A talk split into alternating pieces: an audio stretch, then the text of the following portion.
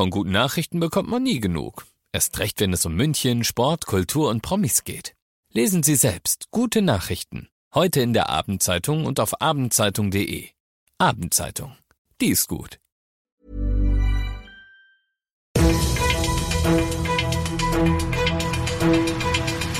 95 5 Charivari, das München Briefing, Münchens erster Nachrichtenpodcast. Mit Christoph Kreis und diesen Themen. Die Idee vom Münchner Mindestlohn wird zumindest ein bisschen konkreter und Messerstecherei in der Nachtgalerie. Die Polizei braucht deine Hilfe. Ich freue mich, dass du bei dieser neuen Ausgabe wieder dabei bist in diesem Nachrichtenpodcast. Erzähle ich dir jeden Tag in fünf Minuten alles, was in München heute so wichtig war. Das gibt's dann jederzeit und überall, wo es Podcasts gibt und immer um 17 und 18 Uhr im Radio. Am Wochenende hatte Oberbürgermeister Reiter in einer Rede, ja fast schon beiläufig, einen Münchner Mindestlohn gefordert. Hintergrund, der Bund hat beschlossen, dass es ab dem 1. Oktober gesetzlich garantiert mindestens 12 Euro die Stunde gibt. Das ist ein wichtiger Schritt, den wollte Reiter auch gar nicht kleinreden, aber er hilft hier in München, wo einfach alles ein bisschen bis sehr viel teurer ist als anderswo, nicht so wirklich.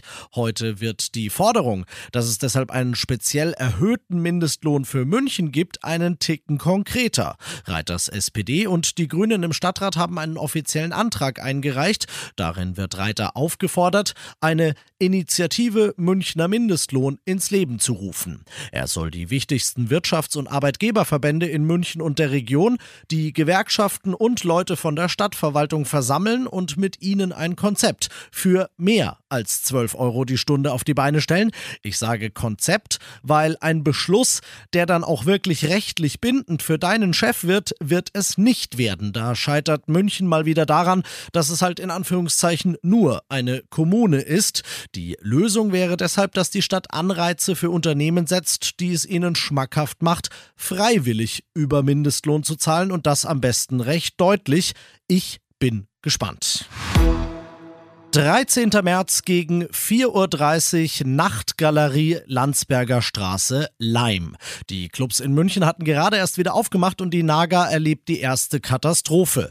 Gegen 4.30 Uhr im Raucherbereich kommt's zum Zoff zwischen zwei Gruppen von Männern und das endet damit, dass ein 20-Jähriger niedergestochen ins Krankenhaus muss. In den fast zwei Monaten seit damals hat die Polizei jetzt Augenzeugenberichte und Videokameraaufnahmen gesehen gesichtet und ausgewertet und kommt jetzt heute zu dem Schluss, wir brauchen Hilfe. Denn der Messerstecher von damals, das zeigen Kameraaufnahmen, hat den 20-Jährigen niedergestochen, während ein anderer Mann ihn im Schwitzkasten hält. Diese beiden, sowohl der Schwitzkastenhalter als auch der Messerstecher, sind bis heute immer noch nicht gefasst. Deshalb hat die Polizei jetzt Fahndungsfotos von den beiden veröffentlicht und hofft, dass du was gesehen hast. Wenn du also am 13. März in der Naga warst und dich hoffentlich noch dran erinnerst an diese Partynacht, dann geh auf charivari.de, da gibt's die Fotos. Du bist mittendrin im München Briefing und nach den ersten München Themen schauen wir auf das, was Deutschland und die Welt heute bewegt hat. Bundeskabinettsklausur. Das bedeutet normalerweise alle möglichen Themen von A bis Z. Aber heute war es in Brandenburg vor allem das Thema U. U wie Ukraine.